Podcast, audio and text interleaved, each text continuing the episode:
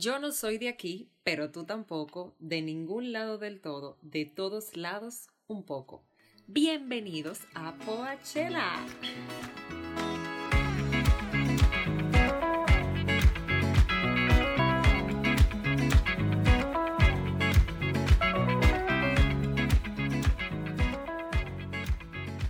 Bienvenidos a Poachela. Eh, bueno, ustedes saben que este es un espacio donde un grupo de amigos conversamos sobre lo que sabemos, pensamos, sentimos cuando escuchamos música.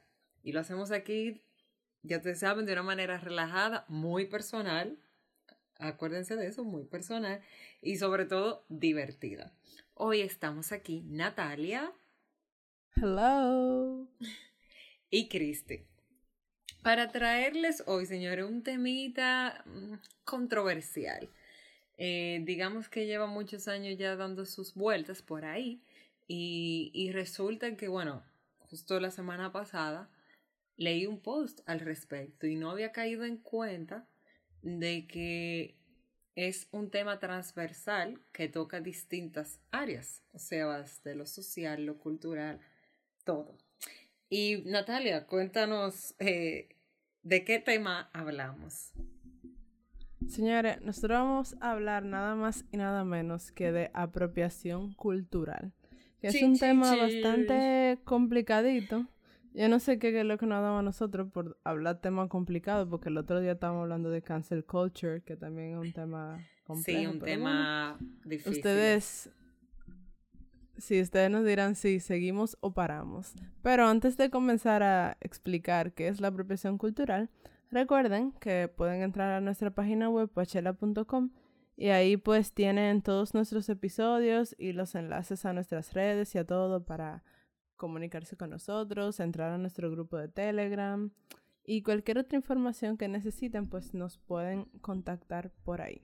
Especialmente si quieren que paremos de hablar de, de, este tipo de temas o, si, quieren que sigamos y no quieren recomendar algo. Exacto, si tienen sugerencias aún más polémicas que son bienvenidas. Exactamente, nos gusta el peligro. Pues bien, apropiación cultural, ¿qué es eso? Es un tema bastante, bastante complejo, en verdad, y muy amplio, en el sentido de que cuando se habla de cultural, bueno, valga la redundancia, implica todos los aspectos de la cultura. Entonces, hablar de apropiación suena como un poco a robo, como a robar de una cultura a otra. Y realmente se refiere al hecho de que una cultura que, vamos a decir, tradicionalmente es más dominante que otra, pues tome algunos aspectos de esa cultura menos dominante y los utilice en, vamos a decir, tres formas. Primero, o que lo use sin respetar el significado original. Segundo, que lo use sin darle crédito a la fuente original de, de esa, vamos a decir, manifestación cultural. O tercero, que la forma en que use esos aspectos culturales sean para reforzar un estereotipo, bueno, un estereotipo, o generalmente negativo. Entonces, ese es el tema, que un, el gran, la gran polémica es que la gente no sabe cuándo es apropiación cultural, cuándo realmente es, vamos a decir, un homenaje, cuándo es una inspiración.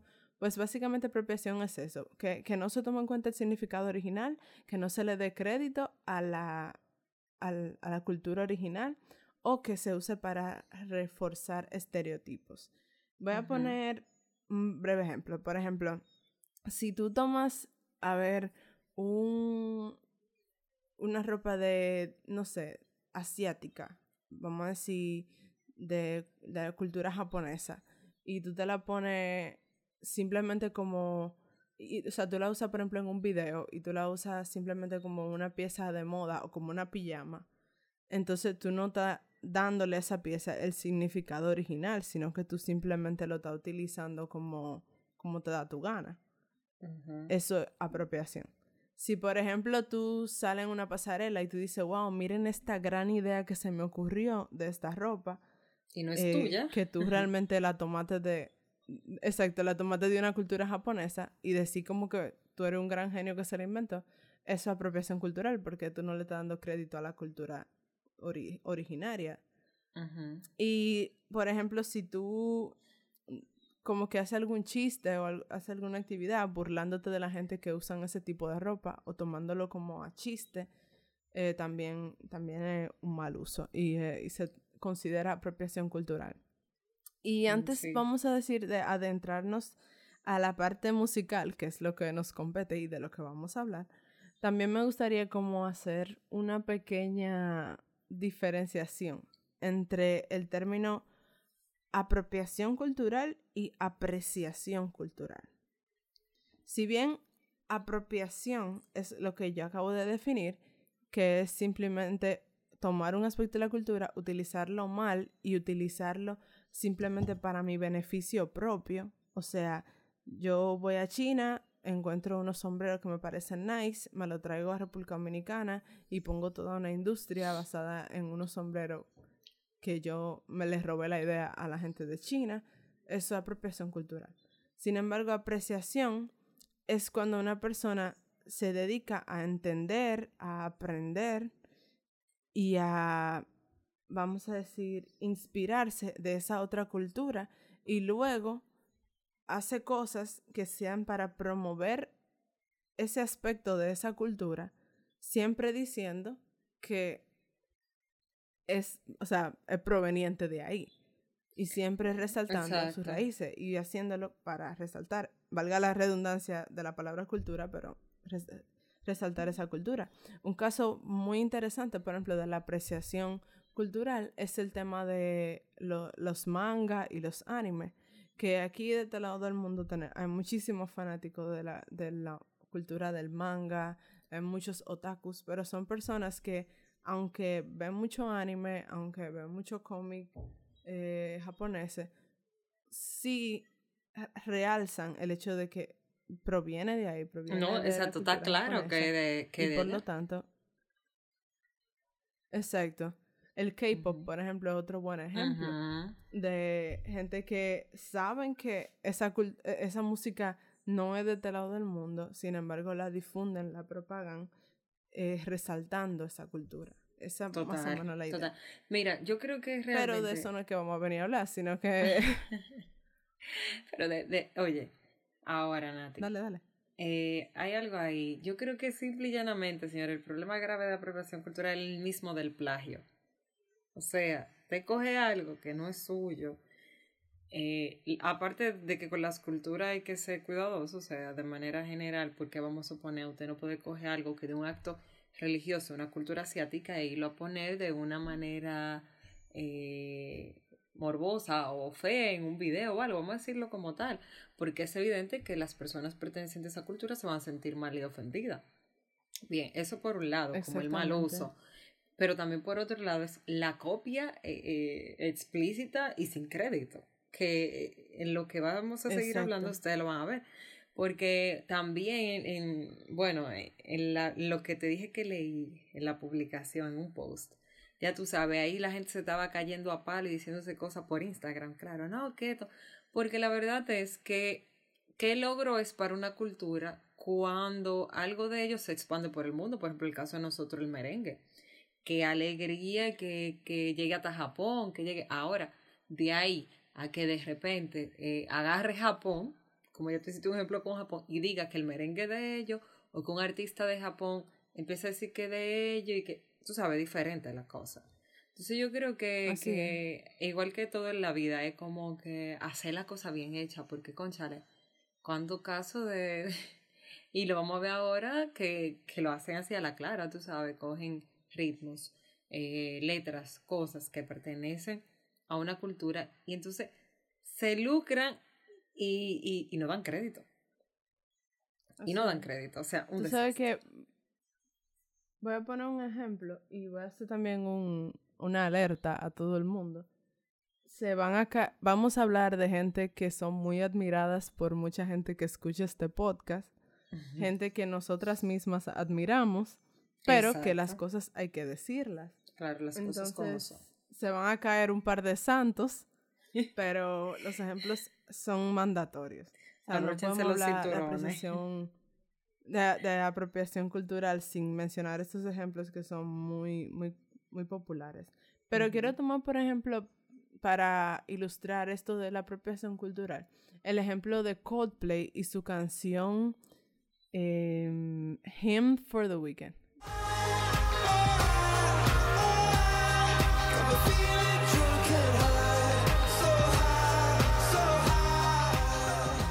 Esta canción eh, fue super wow. A mí personalmente me gusta muchísimo. La letra no me gusta tanto, pero a nivel musical esa canción me fascina. Y esa canción tuvo una controversia importante, no tanto por la canción, sino por el video. El punto es que esta canción es con Beyoncé y ellos grabaron un video y en el video se escenifican muchas cosas de la cultura hindú. O mm, sea, se eh, utilizan vestuarios hindúes, utilizan la indumentaria tradicional hindú, grabaron muchas escenas en India, aparecen muchas partes de la ciudad, eh, muchos elementos, vamos a decir, religiosos también. Y el video estéticamente y artísticamente es muy bonito. O sea, es muy bonito.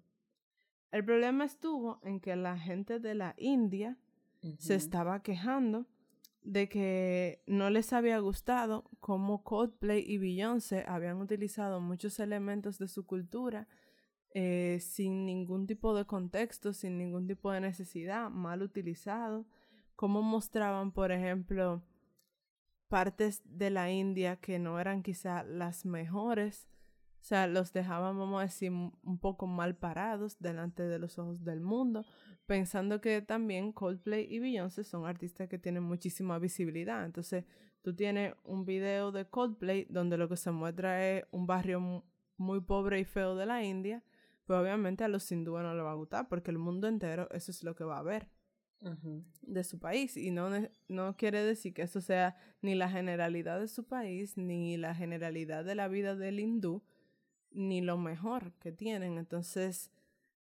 lo que la gente argumentaba era, esta gente vienen, toman nuestra cultura, se la encuentran bonita, usan nuestra ropa, usan nuestros elementos, pero no para ayudar a mostrar la belleza de nuestro país, sino simplemente para hacer un contenido bonito y llenarse los bolsillos de dinero. Mira. Que es la gran crítica que se hace a la apropiación cultural en el mundo de la música. Sí. En contraste a eso que tú mencionas, yo tengo un ejemplo que funciona muy bien para ver el contraste y es eh, de René, bueno, el de calle 13, el que era de calle 13, residente, que se llama así, su, su último álbum, creo, el último, que precisamente él, miren lo que hizo. Él le dio para averiguar, hay una prueba de ADN que te dice como que de dónde tú vienes, cuáles raíces tú tienes, etc. Y nada, y él decidió ir detrás de toda esa cultura. Y la verdad es que él hizo, señores, todas sus canciones, él fue yendo a cada una de esas culturas.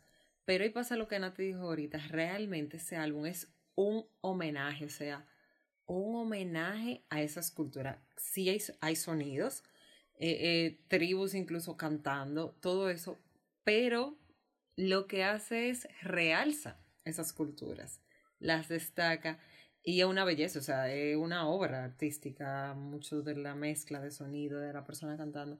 Y no, hasta ahora no he visto show con el tema de apropiación cultural respecto a ese álbum. No diga que haya, no sé.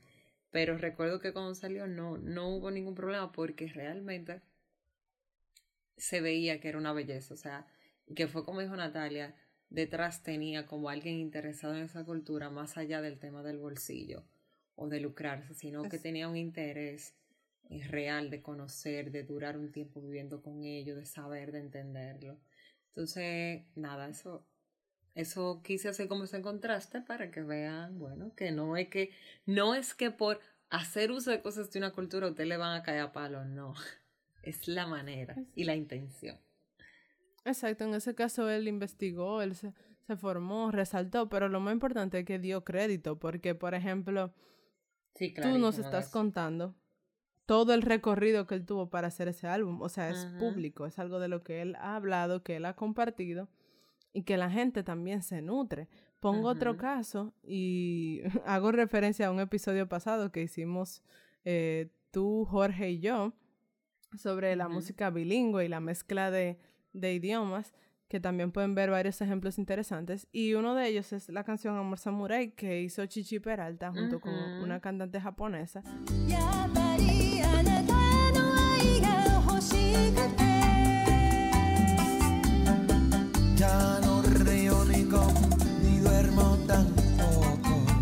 Que es como una mezcla de ambas culturas. Pero lo interesante es como él, ¿verdad? La canción habla de esa relación entre Japón y República Dominicana, pero a la vez el video refleja eso. Entonces no es apropiación porque Chichi Peralta le paga el debido tributo y el debido respeto a la cultura japonesa, incorporando muchos elementos dentro de la canción, pero resaltando esto es música japonesa, esto lo hicimos así, lo hicimos con esta artista que también es japonesa, entonces eso, no es solamente yo quiero hacer algo cool tomando de la cultura de alguien, sino con este trabajo que estoy haciendo también quiero resaltar eh, ese paso de la cultura que me interesa. Claro. Oye, porque no sé por qué a la gente se le ocurre eso, porque eso me parece súper deshonesto. ¿Cómo tú vas a ir a otro país a tomar cosas de ese país y para el colmo, o sea, hacerlo mal? Tú sabes. O sea, como que, conchale, sentido común, por favor. Así es. Una pregunta, Cristi. Tú, si tú fueras artista, tú, tú tomarías elementos de otra cultura. O sea, ¿tú crees que eso está bien? O, o, cómo tú lo harías? O si tú crees que cada artista debería mejor enfocarse más en su cultura y desarrollar lo suyo y respetar lo del otro. Y dejar mm. tranquilo lo del otro. No, no, no, no. Es que eso no hace sentido. Yo creo que todo el mundo desea que su cultura se expanda, se conozca. O sea, por ejemplo, nosotros nos sentimos eh, súper felices cuando cosas dominicanas llegan al otro lado del mundo. Sea que sea por un dominicano o por alguien que, que decida volverse como embajador o recomendano o algo. Eh, yo creo que sí que lo haría. También porque la realidad es que un artista, señores, sigue corriente, sigue tendencia. Y si de repente, eh, no sé, ahorita usted va a ver dominicano haciendo K-pop. ¿Quién sabe? No va a decir que como con ese... Entonces, puede ser. Yo creo que todo está en, en el cómo, o sea, cómo lo hago y la intención. Pero claro, un artista también por la necesidad, a veces por exigencia de producción, no sé, no sé qué hay detrás ahí, pero sí tiene que seguir ciertas tendencias que pueden implicar tomar algunas cosas de la de, de cultura. Y nosotros lo hemos visto, señores, porque el, el, el, la música latina, sea como sea, usted la a veces está oyendo cosas que son, por ejemplo, pop, y usted oye su, su, como sus destellos, vamos a decirlo así, en esa canción, algo, quizá de reggae, o, o, bueno, música así latina y la fusión. Entonces, no, eso, eso no va a pasar, es lo primero. Eso va a seguir pasando siempre, el hecho de que, de que los artistas sí tomen elementos de otras culturas, porque aparte de todo, eso es expandirse, eso es interesarte, como, como dije ahorita, el problema está en el cómo y en la intención. ¿Y tú qué tú Así, Yo estoy completamente de acuerdo contigo. Mm, y en el sentido de que se puede y se puede tomar inspiración. Y por ejemplo, yo soy fan de música de muchos países que no tienen nada que ver con mi cultura y me encantaría poder también explorar esa música, siempre, siempre dándole su debida mención y su debido reconocimiento y no simplemente haciendo creer que yo soy un genio y, yo creo que sí, que creo que es muy necesario que los artistas como que se transparenten en esa parte y sepan como que cuando, vamos a decir, copiar. Eh, no copiar, sino cuando, se, cuando están inspirándose y cuando están simplemente robando a otra cultura. Sí. Y mira, algo interesante que tú decías es lo de la música latina, porque nosotros como latinoamericanos, específicamente como dominicanos, eh, somos una raza mezclada. Entonces, todo, o sea, nosotros no tenemos lo que se llama una cultura pura, una cultura limpia, sino que todo lo de nosotros es una mezcla entre la cultura de España, la cultura africana, la cultura taína. Entonces, estamos acostumbrados a esa mezcla de, de, géneros de música y no nos afecta tanto de decir como que, oh, mira, alguien está tomando nuestro ritmo y lo está modificando, porque nuestra historia es eso tomar nuestra cultura, modificarla, evolucionarla. O sea, estamos acostumbrados a eso. Pero es muy fuerte, por ejemplo, esos países de Asia, esos países de... O sea, bueno, los mismos europeos que tienen, vamos a decir, una cultura autóctona tan fuerte. Los, los países, por ejemplo, que tienen cultura indígena en Sudamérica, Centroamérica, que nosotros lamentablemente ya no nos queda eso, pero ellos sí. Entonces, ellos sí saben lo que es que tomen tu cultura y la mezclen con otra cosa.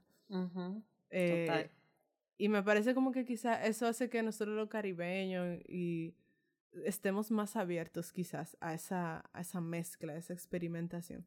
Pero hay otros países, por ejemplo, los, la India, eh, que para ellos es como que sus cosas son muy sagradas. Sí, en verdad, para ellos sí. Y son muy costado, vamos a decir, esa parte de ver ese proceso Exacto, va ese proceso de, de, su cultura mezclarse con otras cosas. No como nosotros que nuestra cultura es de por sí mezcla. Una mezcla, una mezcla. Señores, miren, ahora viene la parte, vamos a decir, intensa. Nosotros queremos analizar algunos casos muy, muy polémicos, o vamos a decir que muy polémicos, más bien los más reconocidos de apropiación cultural en el mundo de la música, de artistas muy importantes y muy conocidos por ustedes y si no son conocidos por ustedes, pues quédense porque vale la pena que ustedes conozcan todas estas situaciones. Pero antes vamos a hacer una pequeña pausa y pues vamos a hablar de ellos. ¿Qué te parece, Cristi? Vamos a esto. Súper emocionada de, de contar esas cosas que descubrimos.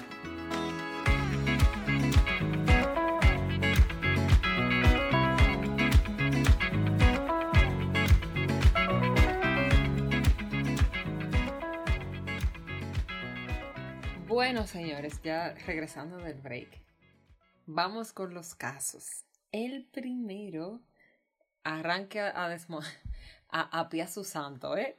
no queremos sufrimiento. Ojo, Natalia y yo somos fan de la persona que voy a Extra mencionar. Fan. Extra fan. La admiro y la respeto. Shakira.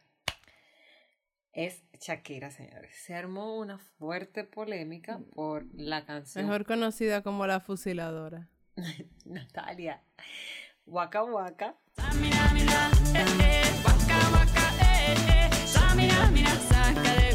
This time for Africa. Que todos nosotros yo creo que, o sea, amamos esa canción que salió para, eh, bueno, sabemos para el FIFA fue, sí, de fútbol. Señores, miren, ahí se armó un lío terrible con esa canción porque, eh, primero, eh, ella tomó parte de, de Hipstone Line.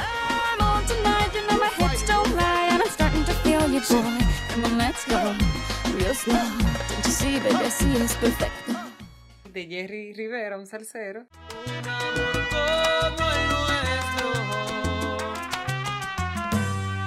no debe morir Primero fue el Hipstone Live, que como tú dices, aparte de tener un sample de Jerry Rivera, que no es dominicano, pero... Bueno, está eh, latino. De por aquí. De por aquí. Exacto.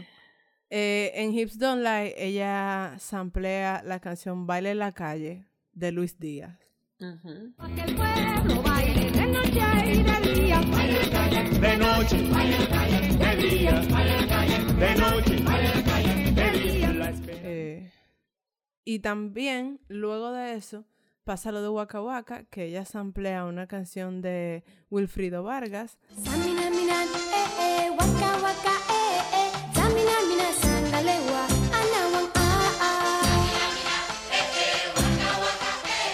Que a su vez ya había sampleado algo anterior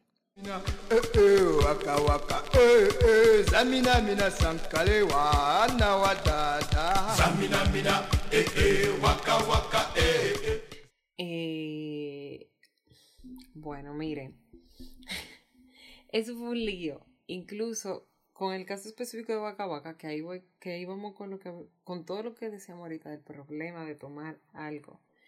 Es que incluso la FIFA, oigan, oigan, miren el detalle de los hits que se han hecho para mundiales, para FIFA, para, para toda esa cosa, eh, este, según lo que leí, ha sido como el que más se ha vendido, el que más sonado, el que más número alcanzó. Y yo no sé si ustedes recuerdan, pero de verdad, yo ni soy seguidora de fútbol, señores. Y yo me sabía boca a boca, me sabía los pasos, me sabía todo. O sea que la canción realmente llegó. Y aparte de eso, Sony, que fue una de las productoras que está detrás y la FIFA, habían prometido que con los ingresos de la canción eh, iban a construir algunas, bueno, se habló, como digo, construir, ayudar a algunas zonas de África. Y la realidad es que el porciento era súper pequeño, o sea, como que eh, también es algo que de lo que se quejaban las personas que culparon a Shakira apropiación cultural, como Conchale medio incumplen su, su trato y no son muy honestos y todo eso. Entonces ahí hubo el real rollo, el real lío, porque eh, ella, bueno, aparte de lo que mencionamos, ella también tomó partes de canciones de grupos africanos como tal. O sea, señores, que ella tenía ahí, eh, o sea, Waka Waka, Waka Waka era medio plagio, o sea, la mitad de la canción, pegué de aquí, copié de aquí, la metí aquí, aquí, aquí, como de tres grupos, señores, o sea, de tres personas. Entonces, ¿no? Ya tú sabes. Ya tú sabes. ¿Y tú, Nati? ¿Tú tienes algún caso conocido? Mire, yo voy a hablar de un caso. Ustedes saben que yo soy la responsable en este podcast de hablar de música rara que nadie oye. Pero en este caso, yo voy a hablar de alguien que probablemente todo el mundo haya escuchado y no saben quién es. O sea, yo voy a mencionar el nombre de Diplo, y probablemente mucha gente que oiga esto va a decir, Diplo, ¿quién es ese? Y yo te voy a decir, es un DJ. Y tú vas a decir, ah, un DJ, ¿quién es? O sea, porque lo que pasa es que Don Diplo, que es el nombre artístico del señor Thomas Wesley Pence, es como de esta gente que así calladito, calladito, están en todas. O sea, ustedes deben tener algún amigo que de repente tú te lo encuentras en en un cumpleaños de una gente y luego al otro día te lo encuentras en un concierto y luego en todo coro, pero el coro, así que tú dices, pero ¿y qué tiene que ver este tipo con esta gente que no están nada relacionados? Así es Diplo. Eh, porque quizá yo no te puedo decir ahora mismo, mira, esta canción de Diplo, que genial, que seguro tú has escuchado, pero por ejemplo, tú sí has escuchado hablar de Major Lazer.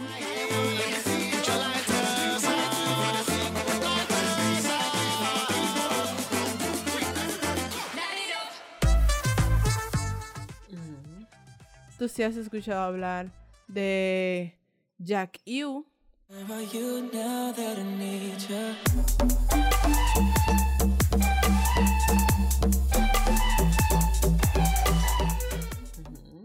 Eh, y asegurito, o sea, seguro te topó con canciones de su discográfica que es más decent, eh, con la cual él ha trabajado con muchísimos artistas y él ha producido para muchísimos artistas, entre ellos Madonna, y gente por el estilo, Beyoncé, etcétera, etcétera. Entonces, Diplo te, tiene una situación. Y es que él. ¿Cuál es la Bueno, como ya dije, por ejemplo, él creó el grupo Major Lazer, que es. Son tres DJs, Diplo y dos personas más. Eh, Major Lazer saca una canción que se volvió un hit mundial que se llama Linon.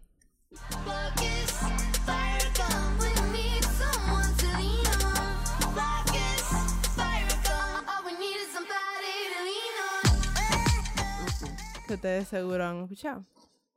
Em, todo el mundo bailó, todo el mundo canta esta canción. Esta canción hace referencia a mucha cultura hindú, bla, bla, bla. Yo no sé si por ahí hubo controversia, porque realmente no estoy muy clara. Lo que yo sí sé es que él tiene un tema importante con los brasileños. ¿Por qué? Mm, Don Diplo eh, tenía dinero y decidió irse de viaje por el mundo a conocer. Eh, llegó a parar a Brasil. Eh, hizo parece que algunos amigos que lo llevaron a pasear por las favelas. Eh, para el que no sabe, las favelas son los barrios pobres brasileños, así se les llama. Y se encontró con un género musical llamado funk. El funk brasileño es un tipo de música que ustedes todos, estoy casi 100% segura que lo han escuchado, pero no saben que se llama funk brasileño. Esa mina es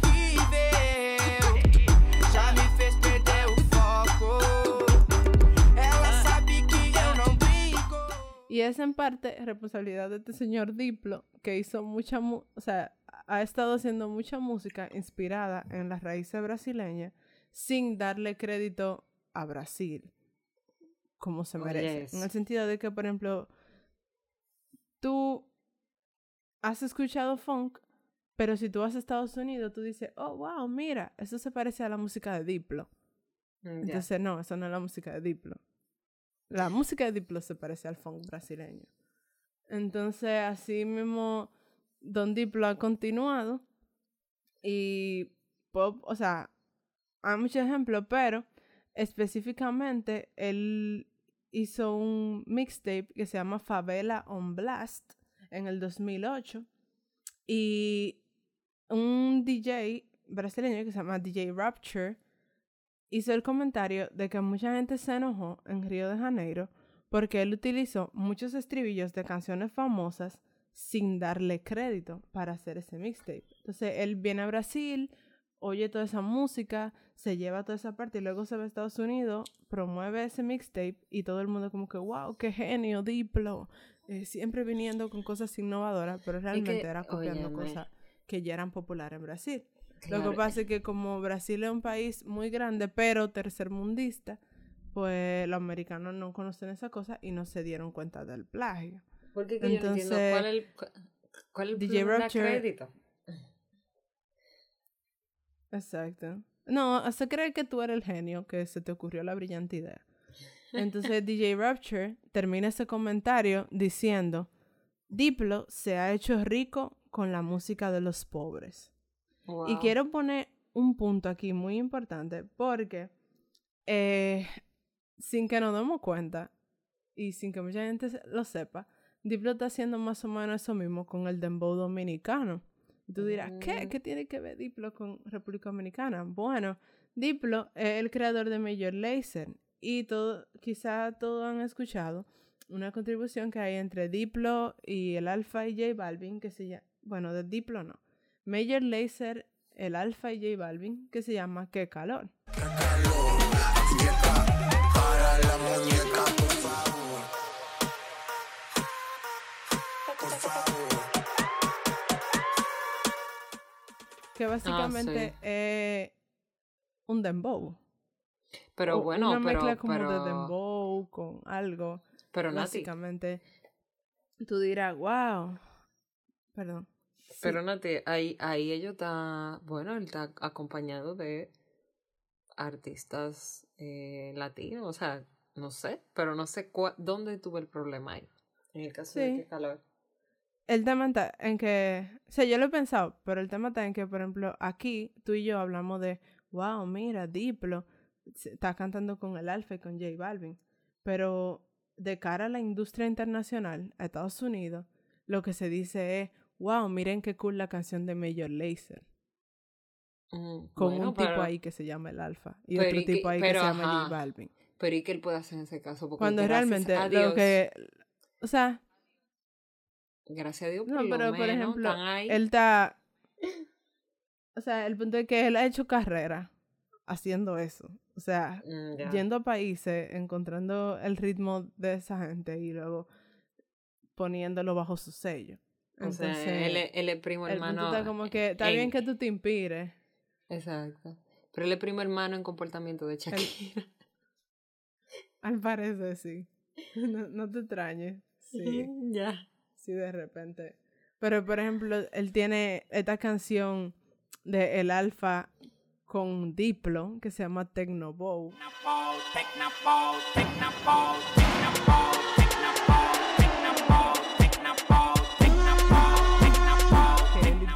Un dembow con diplo. no sé cómo más definirlo. O sea, porque es un dembow normal, un poquito más electrónico, pero al final. ¿Entiendes? Entonces, nosotros los latinoamericanos, como dicen por ahí, por la plata baila el mono. Y básicamente viene Diplo con mucho dinero, se encuentra con un dembucero, con un artista de por aquí, y como que ya, mira, tú me vas a llevar al estrellato y yo te estoy dando los elementos muy ricos de mi cultura. Entonces, en Diplo se hace como que, wow, el gran genio, pero al final lo que está haciendo es cogiendo lo que ya estaba en la cultura de otros países.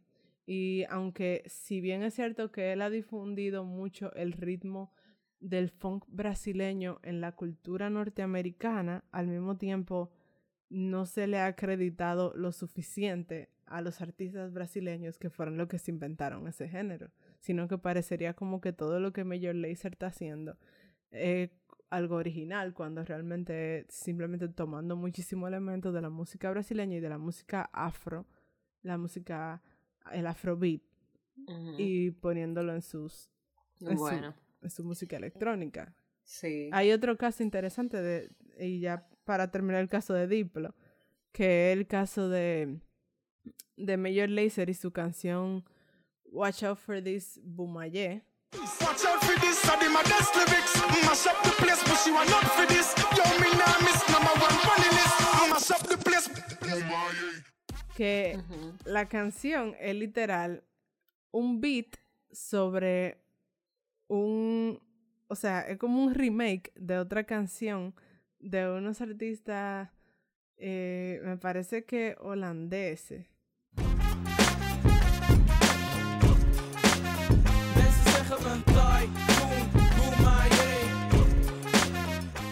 Y él cogió esa canción, es un remake tomó varios samples y tiene una, una trompeta que uno como latino se da cuenta de una vez que es una trompeta de salsa, porque entonces esos raperos holandeses que Diplo sampleó, a su vez habían sampleado el inicio de una canción de Rubén Blades.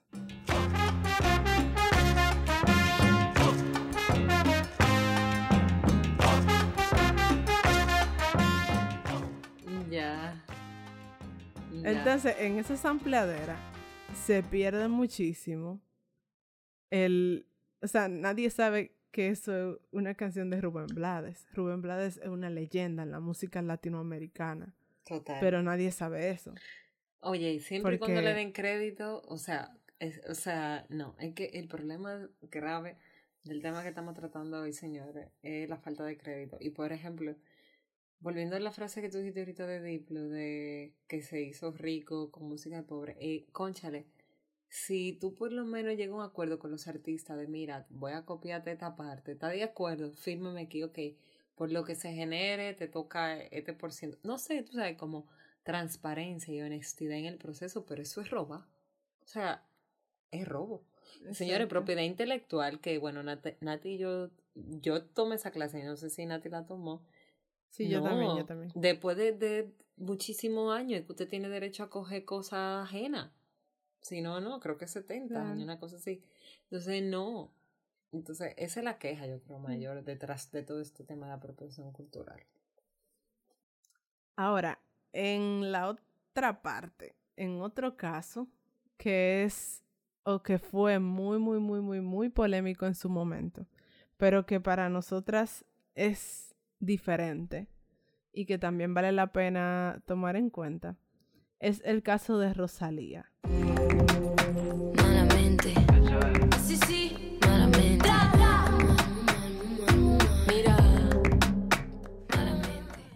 Rosalía, la niña mimada del pop en español ahora mismo, que ha trascendido frontera de una manera increíble.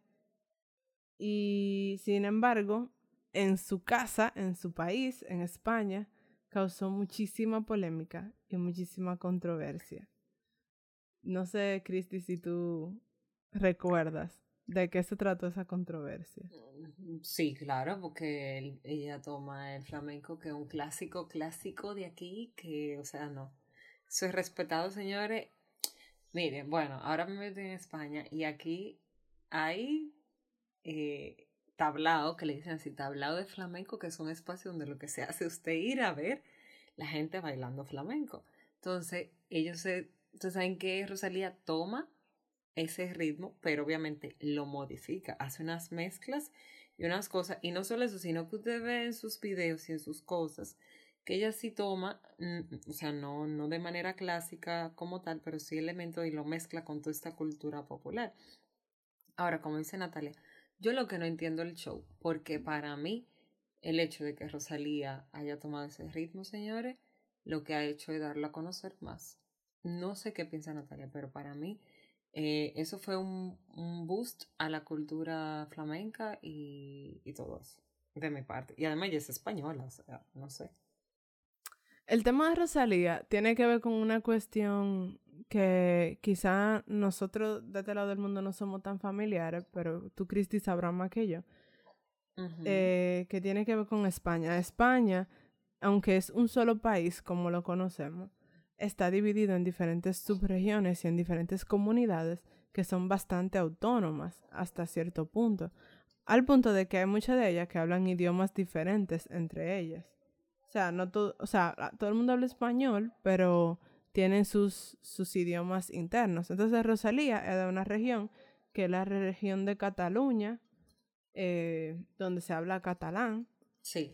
Y el flamenco es de la región de Andalucía. Sí, de los gitanos.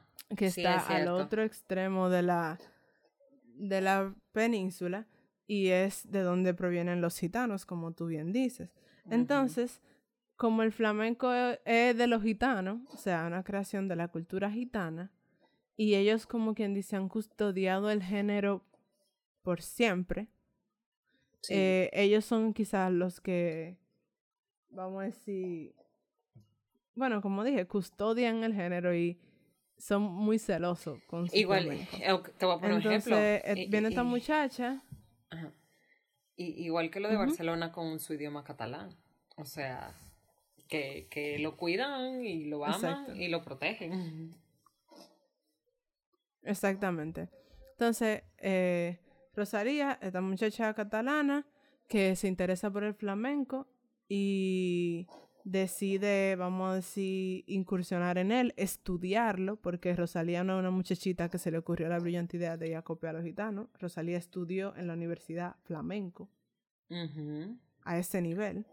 Sí, eso sí. Rosalía decide tomar este género que tanto le gusta y experimentar con cosas más de su zona, más de más internacionales, más de su propiedad de su propiedad y de su propia edad, o sea, de su generación. Y entonces, pues crea este estilo muy de ella que se volvió viral internacionalmente hablando. Entonces, ¿qué pasa? Lo que se está diciendo es que los gitanos y mucha gente están en contra de Rosalía porque dicen que Rosalía, que no es gitana, no debería ser, vamos a decir, la embajadora actual del flamenco, porque lo que ella está haciendo no es flamenco como tal, sino una cosa ahí que ella se inventó. Pero por otra mm. parte, Rosalía ha defendido muchísimo sus raíces, eh, las raíces del flamenco, siempre ha reconocido sus influencias gitanas, o sea, la influencia de los músicos que ella seguía, como por ejemplo Camarón de la Isla, que lo ha mencionado incluso en sus canciones. Y,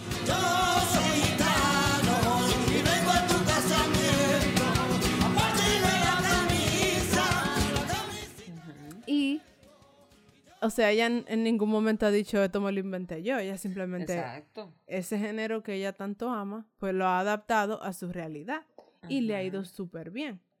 Entonces yo, cuando Rosalía salió y salió esa controversia, yo me pregunté, pero ven acá, Rosalía no es la primera en hacer eso.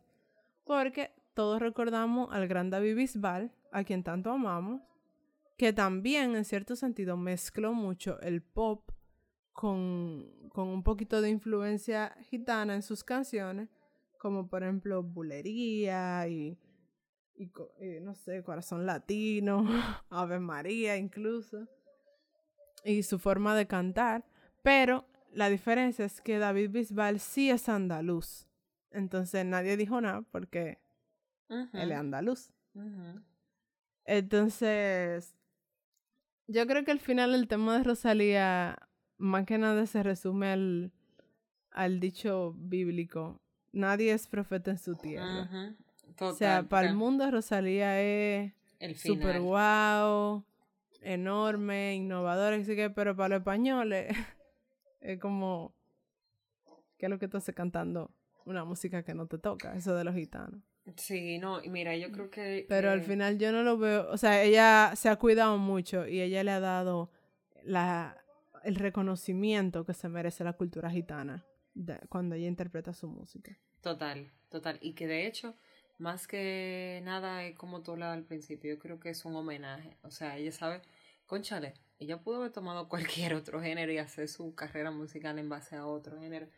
Pero qué bueno que decidió tomar uno que es de su propio país, claro, aunque no es de su comunidad autónoma, como ellos llaman aquí, eh, pero oye, y yo creo que un ejemplo muy claro de, hay contraste aquí, de cómo sí hacer las cosas, que es lo que tú decías, ella siempre ha dado crédito, lo ha tratado con mucha altura, lo ha estudiado y lo ha valorado, o sea, no, no se puede, no creo que se pueda decir eh, que no le ha dado su valor y que no ha respetado esa cultura.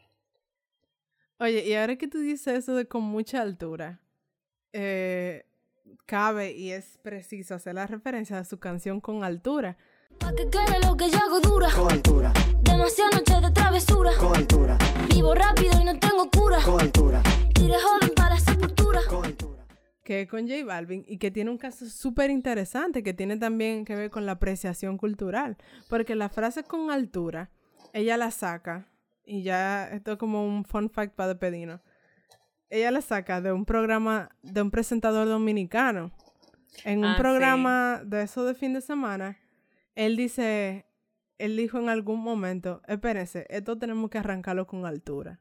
Y literal, ella escuchó esa frase en ese video tomó esa misma frase, la puso al principio de la canción, utilizó esa frase para inspirar toda la canción, le dio los créditos al, a ese eh, artista, esa personalidad, al punto de que él también se ganó un Grammy cuando la canción se ganó el Grammy. Es, tú ves, es, un ejemplo tanta fue, la cosa. Tanta fue su, su la referencia que ella hizo que incluso él está inscrito en los créditos y se llevó un Grammy solamente por haber dicho algo así en televisión y que Rosalía lo escuchara. Entonces, fíjese la diferencia. Yes, yes, Fíjese la diferencia. Qué interesante. Los dejo ahí con eso y les agradezco muchísimo que nos hayan concedido este tiempo para conversar de este tema que a mí, a mí siempre me pareció muy interesante y que Christy muy gentilmente también quiso unirse a la conversación para traerla a ustedes. Y pues señores, muchísimas gracias de verdad por, por escuchar este podcast. Recuerden que si quieren sugerir un tema o decirnos cualquier cosa, pues entren a pochela.com. Ahí están todos los links para, para contactarnos. Y pues nada, muchísimas gracias y nos escuchamos en una próxima. Chao.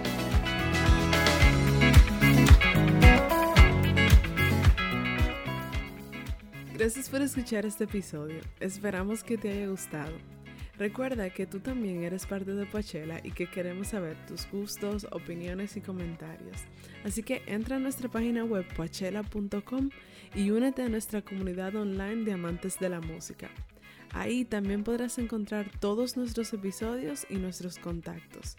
Muchísimas gracias y nos vemos en la próxima edición de Pochela.